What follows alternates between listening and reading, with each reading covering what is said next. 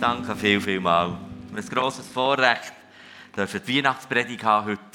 Aber gell, wenn man irgendwie mehr wie ein Klaus aussieht, ist ja das ein bisschen naheliegend. wow, wow, wow. ja, schön. Gesegnete Weihnachten von ganzem Herzen. Gesegnete Weihnachten. Was ist da drinnen? Was ist da drinnen? Da drinnen ist eine Lebenswelt oder ein Lebensraum. Wenn ich manchmal so etwas aufs Herz bekomme, bei anderen Menschen gibt es ein schönes Bild, aber ich kann nicht malen. Ich gehe ja auch in die Pudding in die Werkstatt und dann gibt es etwas, etwas so. Aber soll unsere Gedanken helfen veranschaulichen, heute einfach in dem Anliegen, dass noch etwas anvertrauen von einer kleinen Lebenswelt und von einer Weite und Schönheit vom Himmelreich. Da ist eine Lebenswelt drin. Ich lese euch ein Bibelwort, das Lebenswelt beschreibt. Psalm 90. Unser Leben dauert 70, vielleicht sogar 80 Jahre. Doch alles, worauf wir stolz sind, ist nur Mühe, viel Lärm und nichts. Wie schnell eilen die Jahre vorbei, wie rasch schwinden sie dahin. Soll uns ja nicht jetzt einfach deprimieren. Aber was der Bibelvers zum Ausdruck bringt, ist, unsere Lebenswelt, unser Lebensraum ist begrenzt. Es hat starke Grenzen in jedem Leben von uns. Es gibt kein menschliches Leben ohne Grenzen.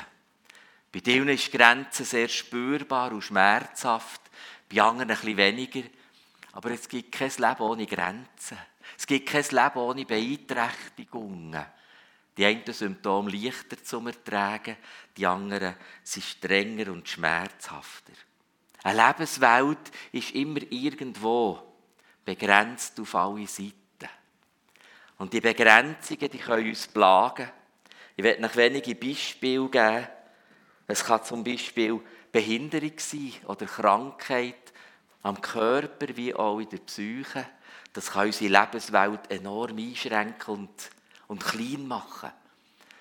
Es können strenge oder ganz schmerzhafte Beziehungskonflikte sein, die unsere Lebenswelt so verändern, dass man das Gefühl hat, ich bin wie eine Kiste, ich bekomme keine Luft mehr. Das sind Menschen, die mir das so erzählen in den Gesprächen. Es kann Arbeitslosigkeit sein. Es kann manchmal schon etwas sein, das eine Verlusterfahrung in eine grosse Trauer hineinbringt. Es hat etwas zu tun mit der Armut, Mangel.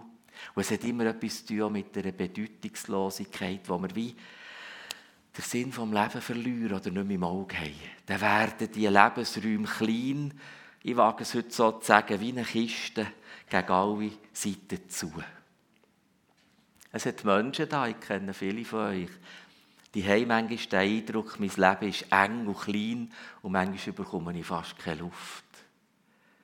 Und die stickige Luft in diesen begrenzten Räumen ist Resignation, Trauer, Verzweiflung, manchmal auch Wut über die Ungerechtigkeit. Ja, die Welt ist nicht gerecht und die Menschen gehen nicht fair miteinander um. Das gehört zu diesen Kisten, wo wir manchmal zu empfingen haben, wir sind dort drinnen wie eingeschlossen.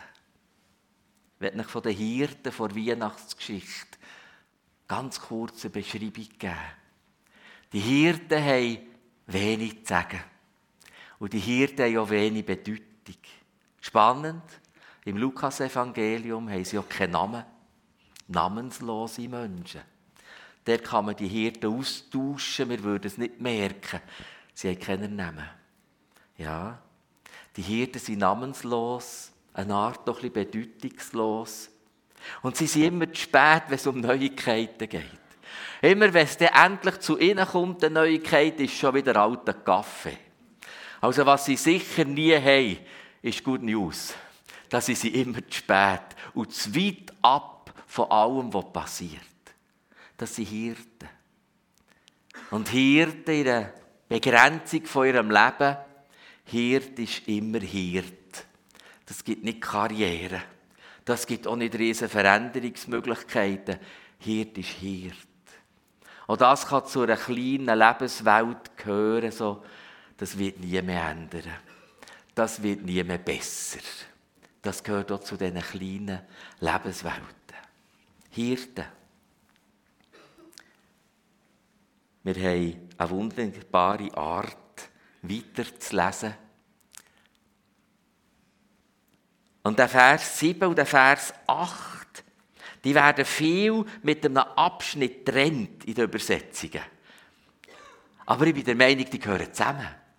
Die gehören ganz fest zusammen, die Verse 7 und 8. Ja, da ist die Maria, wir haben viel schon gesehen und gehört, die bekommt in einem Stall das Kind Jesus, der Bub Jesus, und er kommt in eine Holzkiste. Was ist Krippe anders als eine Holzkiste?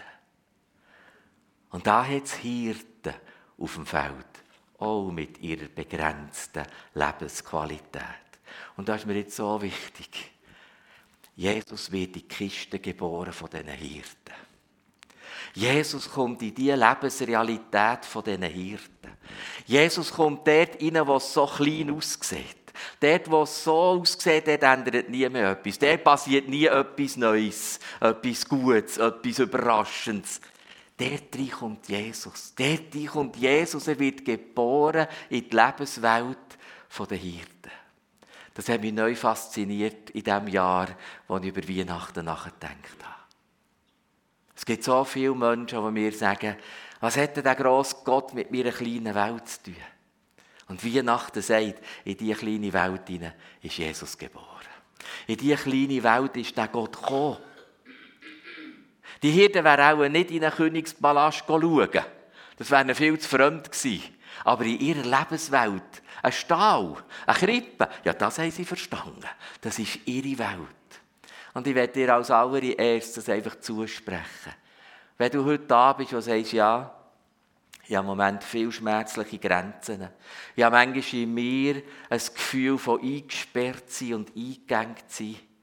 Ich kenne die stickige Luft von Resignation und Angst und Trauer und Wut. Ich werde dir sagen, da drin, da drin ist Jesus geboren. Genau dort drin. Dort, wo du bist und dort, wie du bist.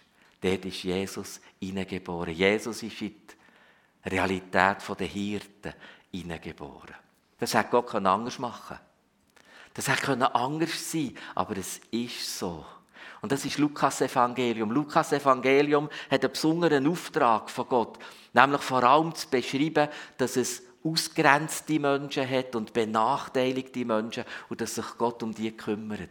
Das ist ganz typisch Lukas Evangelium. Das haben wir nur im Lukas Evangelium, der Stau. Wir haben nur im Lukas Evangelium die Hirten. Und das ist typisch Lukas mit seinem Auftrag. Gott kommt zu den Menschen, die ausgrenzt sind benachteiligt sind und das Gefühl haben, mein Leben ist eine Kiste und das wird nicht mehr ändern. Dort drin ist Jesus geboren. Und jetzt ist etwas auf. Jetzt ist etwas auf. Noch nicht gerade das Hirtsein ist auf. Noch nicht gerade Armut ist auf. Noch nicht gerade, oh, jetzt sind wir berühmte Leute. Das haben wir dann später gemacht mit unseren Bildchen und Krippenspielen. Da ist noch ganz viel, aber es ist gegen oben offen. Und ich glaube, dass das entscheidend ist. Etwas ganz Entscheidendes, wenn es gegen oben offen ist. Wenn der, der Himmel aufgeht, ob diesen ganz einfachen Menschen, auch zu einem Stück ausgrenzten Menschen. Dort wird etwas gegen oben offen. Und das ist mein erster Segenswunsch für Weihnachten, für uns alle, dass es darf geschehen, dass unser Leben himmelwärts immer wieder aufgeht. Und dass wir uns ausstrecken danach, auch als Kirche zu unterstützen dabei, dass unsere Lebenswelten gegen oben aufgehen. Wir können manchmal an diesen Begrenzungen nicht einfach hurtig geschwingen etwas machen. Aber was wir können einander helfen, ist, dass es himmelwärts offen ist. Dass wir einander helfen, himmelwärts zu empfangen. Und zwar frische Luft. Im afrikanischen Stamm hat man die Bibel übersetzt und kein Wort gefunden für Frieden. Und haben sie kühlen Abendwind genommen als Bild für Frieden. Wie schön. Und wenn es da stickige Luft hat von Verzweiflung, Trauer und Wut, wenn das gegen oben offen ist, kann kühler Wind vom Frieden Jesu reinfließen. Das ist die beste Art, stickige Luft rauszubringen, muss oben lüften. Dann fließt die frische Luft in einen Raum hinein.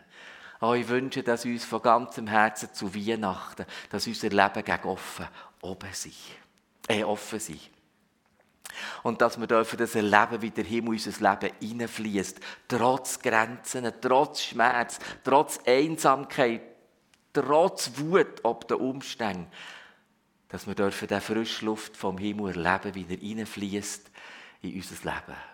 Ich wünsche das uns von ganzem Herzen. Wir wollen einander helfen dabei. Wir wollen aber nicht plagieren und lügen, dass diese Grenzen so hurtig schwing weg sind. Sie sind relativ hartnäckig in unserem Leben. Und wir wissen es vor Weihnachtsgeschichte, zuletzt gehen die Hirten zurück ins Hirtensein. Es ist nicht einfach alles anders. Sie sind jetzt nicht plötzlich Statthalter, sie sind nicht plötzlich Beamte oder was auch immer, erstrebenswert. Die Hirten gehen zuletzt auch zurück zum Hirtensein. Aber in dem gegen oben offen, gegen oben offen ist etwas ganz Wunderbares passiert. Es ist etwas passiert, nämlich vor einer Botschaft sind die ersten Evangelisten, wie Good News, gute Botschaft, Evangelium ist, sind die, die ersten Evangelisten. Sie haben eine Botschaft anvertraut bekommen. Die, die sonst nichts zu sagen haben. Die, die gängig spät sind, wenn irgendetwas passiert. Gott geht zu diesen Menschen und vertraut ihnen die grossartige Botschaft von Weihnachten an. Und ich werde das dir als zweiten Segenswunsch für Weihnachten einfach zusprechen.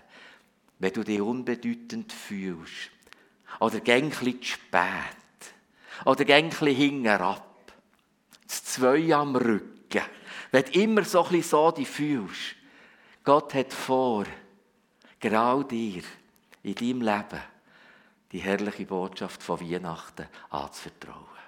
Genau die zu senden, und zu beauftragen, trägt die Botschaft weiter. Und jetzt geht etwas auf. Jetzt geht wirklich etwas auf im Leben von diesen Hirten und gibt den Weg frei. Etwas, was sie vorher nicht hatten. Jetzt haben sie etwas zu sagen. Und jetzt ist eine Lebenswelt gross geworden in einem Sendungsbewusstsein, in einer Botschaft. Wir lesen es später. Alle haben gestaunet. Gestaunet, was die Hirten erzählt haben. Sie haben gestaunt, was die zu sagen haben. Sie haben auch etwas gespürt, das ist besonderig, das ist kraftvoll, das müssen wir gut zulassen. Jetzt haben die Hirten etwas zu sagen, sie haben eine Botschaft und sie haben eine Lebensbefindlichkeit, die sie Kripp und Stall verstehen und sie finden Jesus. Die Botschaft vom Evangelium heisst zusammengefasst, Jesus finden. Das ist Evangelium. Das ist eigentlich schon alles. Und das ist schon genug. Jesus finden. Und mein Segenswunsch für uns als Weihnacht ist, in die Welt rauszugehen, Menschen begleiten, Menschen in engen Grenzen in begleiten. Wir suchen zusammen Jesus. Wir wollen versuchen, in irgendeiner Art, die für dich auch passt, die für dich auch aufgeht, wir probieren zusammen, Jesus zu finden. Das ist Evangelium. Das ist Weihnachten. Der Bub, der da auf die Welt ist, hatte eine Ausstrahlung, scheinbar, die die Menschen stark beeindruckt hat. Ich wünsche uns das ganz, ganz fest. Ha. Und jetzt gehen wir ins Erwachsenenleben von diesem Bub, von diesem Menschen und Gottes Sohn. Ja, der Menschen und Gottes Sohn hat das Weite vom Himmel demonstriert. Er hat es demonstriert mit Heiligen. Er hat es demonstriert mit Versorgung und mit Umsorgen. Er hat es mit Menschenwürdigen demonstriert, die entwürdigt waren. Er hat es demonstriert, dass er Sachen erklärt hat von dem Weiten und Schönen, von dem Himmelreich. Jesus hat geliebt, geheilt, gestärkt, umarmt, vergeben, berufen, umsorgt, befreit, geehrt, erklärt, versorgt, auferweckt. Wir können auch weiterfahren. Jetzt hat der Menschensohn Menschen gefunden. Jetzt hat der Gottessohn Jesu Menschen gefunden. Zuerst Hirten haben Jesus gefunden. Aber jetzt sind ja Menschen gefunden worden von dem Jesus. Und es hat das Leben verändert. Es hat das Leben gewaltig verändert. Und als Mensch, der viele andere Menschen begleitet, auch in diesen beengten Lebens Lebensumständen, sind für mich Heiligen nicht so zentral im Sinn von, das ist es. Oder die Erklärung und Würdigungen von Gott. Sondern es geht mir um zwei Sachen, wo ich das Gefühl habe, das ist das, was Jesus gebracht hat in die Begegnungen. Nämlich er ist den Menschen begegnet in der Perspektivenlosigkeit. Zu den engen Lebensräumen und Lebensbildern gehört, ich weiß eigentlich nicht mehr, wie weiter. Ich kann mir keine Zukunft vorstellen, wo ich das Gefühl habe, für diese Zukunft gilt es zu kämpfen oder gilt es weiterzugehen. Perspektivenlosigkeit ist ein furchtbarer Zustand für uns Menschen. Es sind einige Menschen in der Perspektivenlosigkeit. Älter und alt werden ist nicht ganz einfach. Mein Vater hat aber gesagt, es ist nichts für Feiglinge. Weil Perspektiven behalten. Perspektiven behalten, du beruflich, sozial, gesellschaftlich langsam ein bedeutungsloser wirst. Perspektiven behalten. Jawohl. Und Jesus ist dem begegnet. Jesus ist dem begegnet. Ein Mensch, der nur mehr laufen konnte, keine Perspektive für das Laufen, hat er gesagt, hey, deine Sünden sind dir vergeben. Das tiefste in deinem Herz. Etwas kann ich ändern, was du nicht kannst ändern. Deine Sünden sind dir vergeben. Die Leute haben gesagt, was ist das für einen, der solche Zeug behauptet? Das kann doch nur Gott. Und jetzt kommt eben eigentlich Demonstration. Jetzt kommt die Anschauungsunterricht. Jesus sagt, also, dann zeige ich jetzt, wie das ist. Dann bekommt eine neue Perspektive. Wenn ich das Leben erlöse, gibt es eine neue Perspektive. Und zwar so, dass der wieder laufen kann. Und dass der wieder einen Weg vor sich hat. Und dass der wieder an einen Ort durchgehen kann, auch als Botschafter oder als Botschafterin vom Evangelium. Perspektivenlosigkeit. Zweiter Text, der mich berührt auf Weihnachten ist, da ist eine Prostituierte, wo Jesus ganz nachkommt. Und die ganz gerechten Heiligen sagen, wenn das ein Prophet wäre, müsste er merken, was für eine Frau das, das ist. Und Jesus sagt eigentlich, ja klar habe ich es gemerkt. Und er sagt, da hat es etwas mit Liebe. Mit Liebe und Vertrauen. Und ja, da geht etwas auf, da geht etwas auf. Von einem Leben noch einmal weiter und weiter, wenn Liebe und Vertrauen und Glauben dazukommen kann. Dann geht eine Lebenswelt noch ein Stück weiter auf. Und das hat Jesus dieser Frau zugesprochen. Die Glaube hat dich gerettet. Man kann sagen, die Glaube hat dich frei gemacht. Die Glaube hat dir eine neue Perspektive gegeben. Gang weiter. Ich wünsche uns das als Segenswunsch für Weihnachten, dass wir für möglich halten, dass Gott unser Leben reinredet und sagt, ich habe eine neue Perspektive für dich. Ich habe einen neuen Lebenssinn für dich. Ich habe Möglichkeiten ganz tief in deinem Herz, etwas zu ändern. Und dort, wo du entwürdigt bist, der gebe ich dir Annahme und Würde. Was für ein Vorrecht, einen solchen Gott dürfen zu kennen. Und das Zweite, was mich bewegt im Begleiten von Menschen, ist die Entwürdigung. Ganz viel Kleines auf dieser Welt von Lebenswelten ist fehlende Würde und Ehre. Es werden enorm viele Menschen entwürdigt auf dieser Welt. Wir gehen nicht fair miteinander um und wir gehen auch nicht würdigend miteinander um. Ganz viele Lebenswelten klein machen und einschliessen das ist Entwürdigung. Und das ist schwer auszuhalten. Und das ist etwas, das verletzt. Und das gibt, das gibt etwas von einer Trauer im Herz, wo ganz schwierig auszuhalten ist. Und dort hat Jesus reagiert. Und so ist es aufgegangen, wenn er Entwürdigung hat geändert und so ist es aufgegangen, wenn er Perspektivenlosigkeit hat geändert. Und ich bin begeistert von dem Jesus. Ich bin wirklich dankbar und begeistert für einen Jesus, der tief im Menschenherz und Leben etwas ändern kann. Noch dann, wenn wir Menschen sagen, kann man da mal etwas ändern? Ja, ja. Ich weiß nicht gerade wie. Es werden nicht gerade alle Grenzen können kippen Aber es kann offen sein gegen oben. Und dass Jesus zu uns in die Lebenswelt hineingeboren ist und gekommen ist, das macht einen Unterschied. Und eine ganz feste Grenze, die ist geblieben. Trotz allen Heiligen. Die ist geblieben, trotz aller Lehre.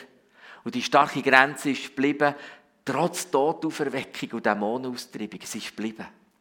Im Symbol vom Tempel ist es der starke Vorhang vor anderen Heiligtum.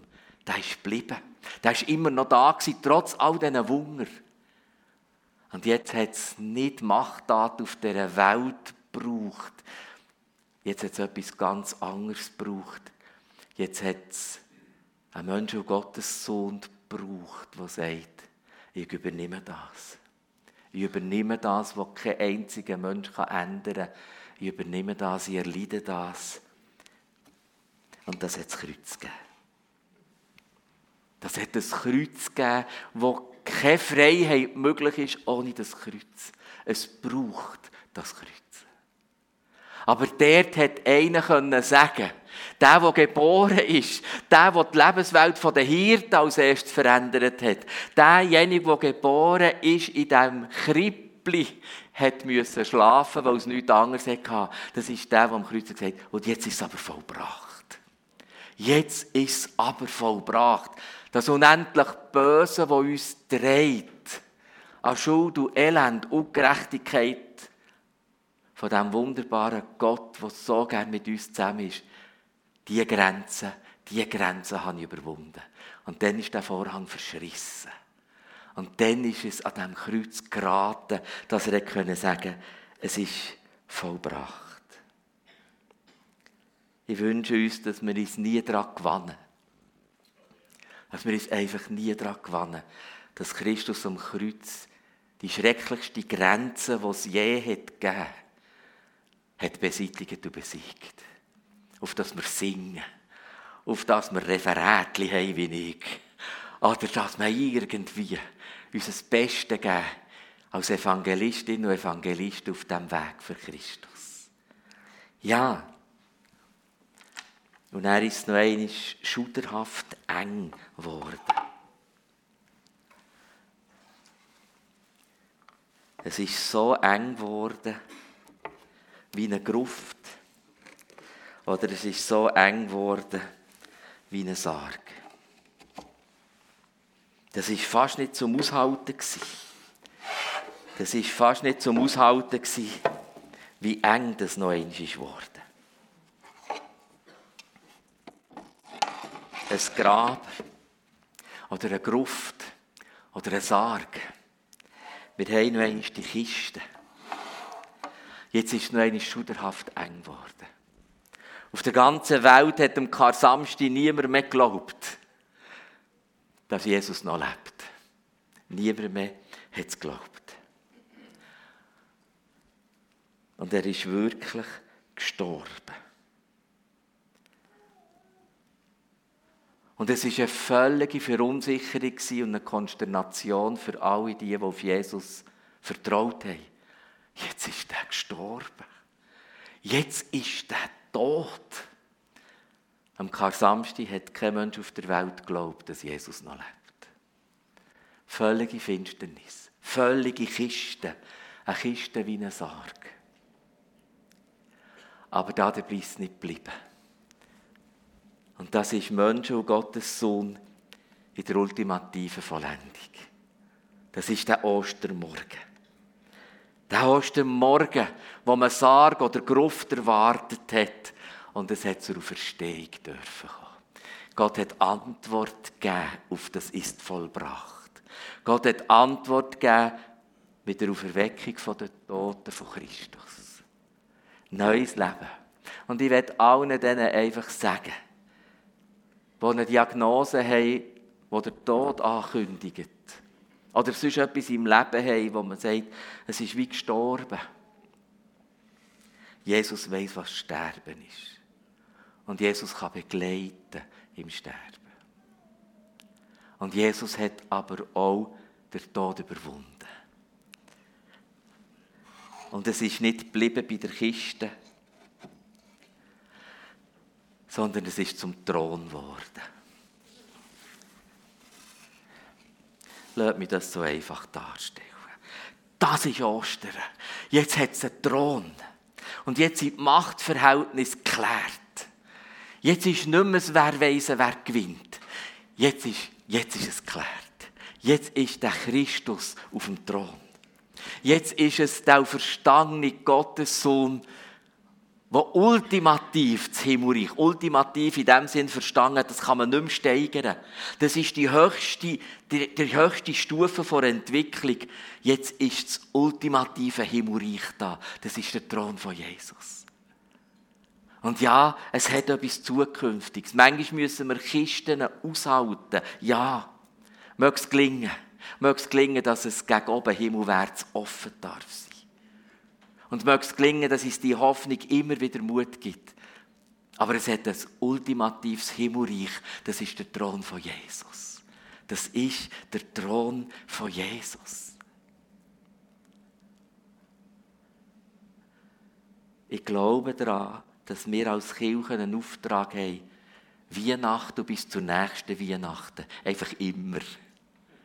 Einander immer wieder zu sagen, das Himmelreich ist da. Das Himmelreich ist wahr. Und das Himmelreich setzt sich durch. Es ist nicht mehr Kiste. Es ist nicht mehr Krippe. Es ist nicht mehr Kreuz. Und es ist auch nicht mehr Sarg. Es ist Thron. Es ist der König Jesus, der uns begleitet und mit uns unterwegs ist. Und ich wünsche mir von Herzen, dass wir das tief in unserem Leben glauben können. Auch das ist ein Wunder, ich kann das euch nicht einreden da kann ich noch so basteln. Es bleibt doch ein Wunder zu sagen, ich bin orientiert am Thron von Jesus. An dieser Zukunft, wo mal alle Grenzen nicht mehr sind. An dieser Zukunft, wo der König kommt. Und es ist schon klar, er ist der, der auf dem Thron sitzt.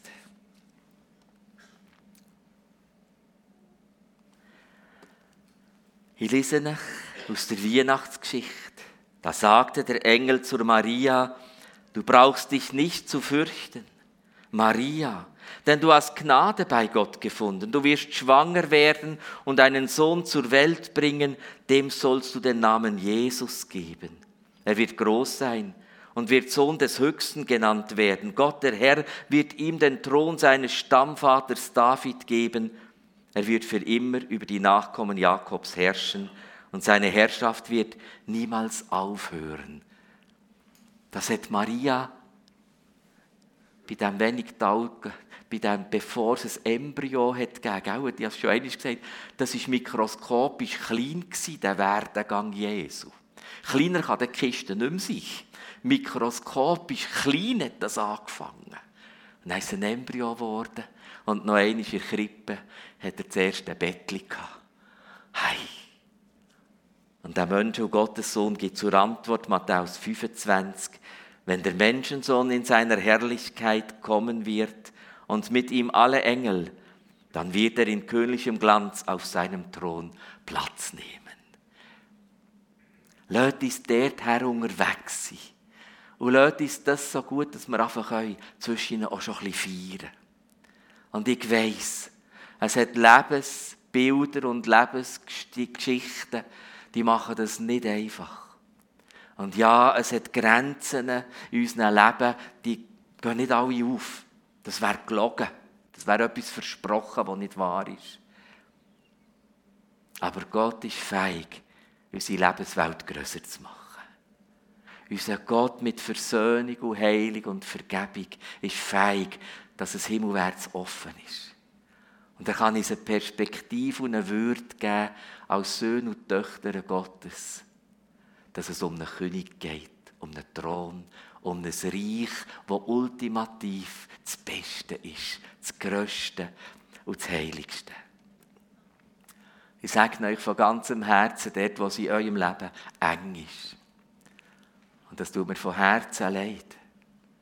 Und gleichzeitig wollen wir Schulterschluss machen und sagen, wir strecken uns aus gegen oben. Und wir wollen trotz aller Enge parat sein, Botschafterinnen und Botschafter sein vom Evangelium. Weil das gibt eine Perspektive und es gibt einen Weg. Ich wünsche euch gesegnete Weihnachten. Mache dich auf und werde Licht, denn dein Licht kommt und die Herrlichkeit des Herrn ist aufgestrahlt über dir. Lass uns beten miteinander. Wir wagen so an Weihnachten dir zu klagen von unseren Lebenswelten mit Grenzen.